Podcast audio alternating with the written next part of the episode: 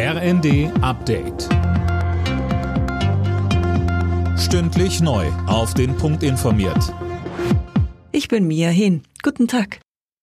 Die Suche nach den früheren RAF-Terroristen Garwig und Staub geht weiter. Bei einem Großeinsatz in Berlin sind die beiden Gesuchten am Morgen nicht gefunden worden. Mehr von Tim Pritztrup.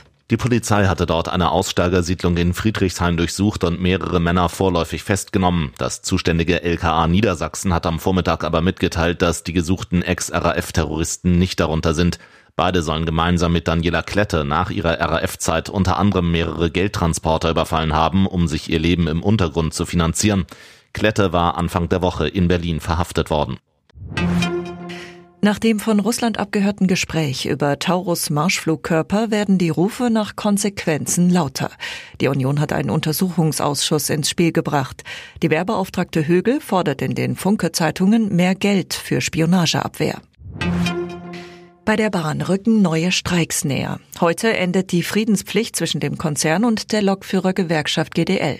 Am Donnerstag war ja bekannt geworden, dass die Tarifverhandlungen gescheitert sind. Jana Klonikowski. Ja, das hatte die Bahn bekannt gegeben und war dafür von der GDL kritisiert worden, denn eigentlich galt bis einschließlich heute auch eine Infosperre. Die GDL will sich also erst morgen äußern, auch zu möglichen neuen Streiks. Knackpunkt in den Verhandlungen ist laut Bahn weiter die von der GDL geforderte 35-Stunden-Woche. Bundesverkehrsminister Wissing warnt bereits vor neuen Streiks und forderte weitere Verhandlungen. Mit dem Beharren auf Maximalforderungen kommen wir nicht weiter, sagte Wissing der Bild am Sonntag. In der Fußball-Bundesliga kann sich Spitzenreiter Leverkusen heute weiter absetzen. Der Tabellenführer spielt am Nachmittag bei den abstiegsgefährdeten Kölnern. Danach gibt es noch die Partie Hoffenheim gegen Bremen.